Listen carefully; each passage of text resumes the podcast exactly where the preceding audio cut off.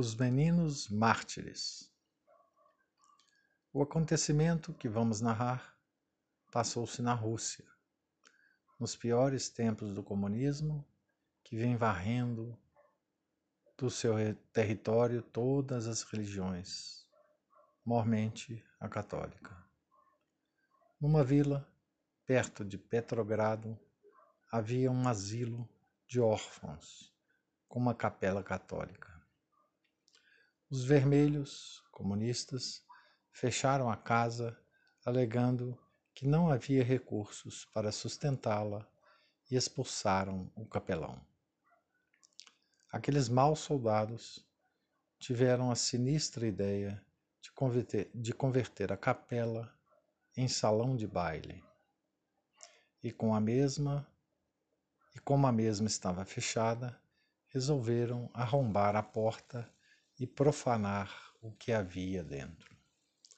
Tomaram essa resolução numa cantina, onde casualmente três meninos católicos ouviram a conversa.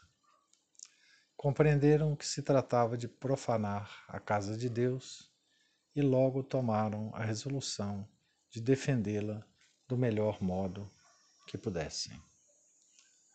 À noite, os três meninos e mais alguns colegas seus penetraram na igreja por uma janela e montaram guarda junto do altar. Os soldados, tendo arrombado a porta e penetrado na capela, ordenaram que os meninos saíssem imediatamente. Nenhum, porém, se moveu, nem se arredou do seu lugar. Os perversos comunistas atiraram, então, e mataram dois meninos. Quiseram em seguida arrastar os outros para fora, mas os meninos preferiram morrer a deixar de proteger com seus corpos a casa de Deus. Os comunistas, ainda mais furiosos, dispararam de novo e o sangue daqueles inocentes correu pelos degraus do santo altar.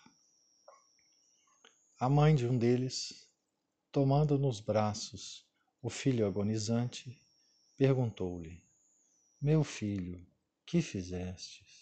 Que fizeste? Defendemos a Jesus, respondeu. E os maus não se atreveram a tocar nele.